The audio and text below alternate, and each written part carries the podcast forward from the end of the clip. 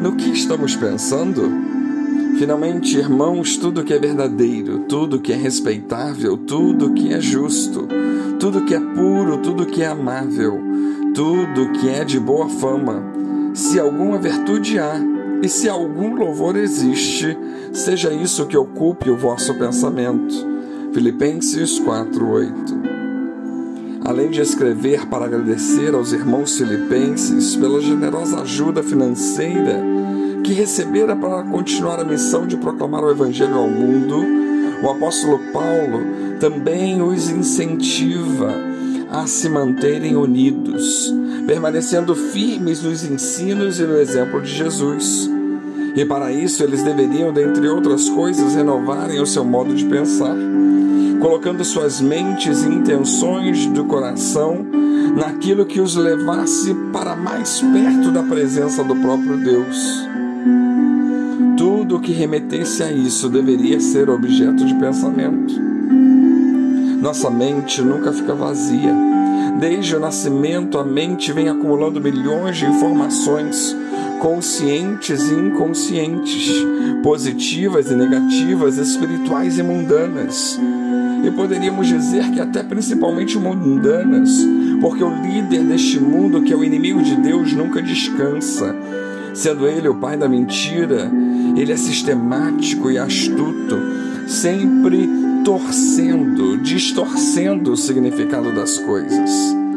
Mesmo sem nos darmos conta, nossa mente se enche muito mais dos princípios mundanos que nos separam do Senhor por isso, mais uma vez, Paulo fala da importância de prestarmos atenção no que estamos pensando, do que ocupa nossa mente. A recomendação dada aos filipenses é de natureza dinâmica, pois nós somente enchemos os receptores que têm a capacidade de se esvaziar. Como nós, os cristãos, na dinâmica da vida espiritual, gastamos energia e às vezes sem nos dar conta, chegamos ao fundo. Durante o nosso relacionamento com Deus e com o mundo, não é coisa rara nos enchermos das ocupações e preocupações do mundo, deixando Deus de lado. Por isso, com a mesma diligência, o cristão deve regularmente verificar o nível espiritual da sua mente. O combustível da mente cristã é Cristo a mente de Cristo, os mandamentos de Cristo, é com Ele que devemos comungar para encher a nossa mente. As falas de Paulo na carta aos Filipenses não propõem uma fuga da realidade ao nos levar a fingir, por meio de pensamentos otimistas e palavras positivas, que não há desafios e dificuldades, não. O objetivo de Paulo é mostrar que, enquanto servos de Deus, precisamos nos lembrar que aquilo que é bom aos olhos de Deus necessariamente precisa passar a ser objeto de busca do nosso coração. Do contrário, iremos refletir muitas coisas, menos a imagem do nosso Criador.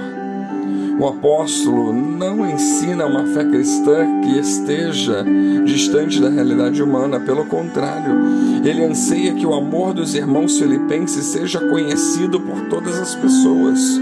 E por essa razão, preencher a mente com coisas que remetam a Deus seria algo essencial. Se há alguém preocupado em que vivamos a realidade e enfrentemos como ela de fato é, esse alguém é o próprio autor da vida. Por isso, nossos pensamentos não podem ser um instrumento que nos leve a substituir a vida real. Caso outros pensamentos estejam no centro da nossa mente, seremos incapazes de viver a realidade do tempo presente de forma correta. Aproveitando ao máximo cada oportunidade, servindo a Deus de todo o coração. A verdade é que o caminho da alegria e paz plena está em Cristo e na maneira em que Ele nos ensinou a viver. Se os pensamentos se mantiverem nas perspectivas deste mundo, rapidamente nossos comportamentos também serão influenciados. Portanto, não haverá bons frutos se continuarmos fingindo ser o que não somos. Se nos valermos da injustiça para conseguirmos resultados mais rápidos, se nos acostumamos com a impureza e a falta de afeto nas relações, se considerarmos normal a falta de nobreza no caráter hum, humano. Em resumo, tudo o que não remeta ao exemplo de Cristo será incapaz de preencher o coração da humildade, da humanidade. Infelizmente, ainda que de maneira sutil, pensamentos que não nos conecte a Deus nos farão perder a dimensão do tamanho do seu amor e dos planos de esperança para as nossas vidas. Para que o medo ou o desespero não tomem conta de nossas vidas, especialmente diante do que estamos enfrentando e do que ainda está por vir. Peçamos para que o Espírito Santo nos ajude a conduzir nossa mente para tudo aquilo que dá louvor a Deus e que, por consequência, também nos abençoa que o Deus de paz esteja conosco, conduzindo cada um de nossos passos. Que Deus nos abençoe.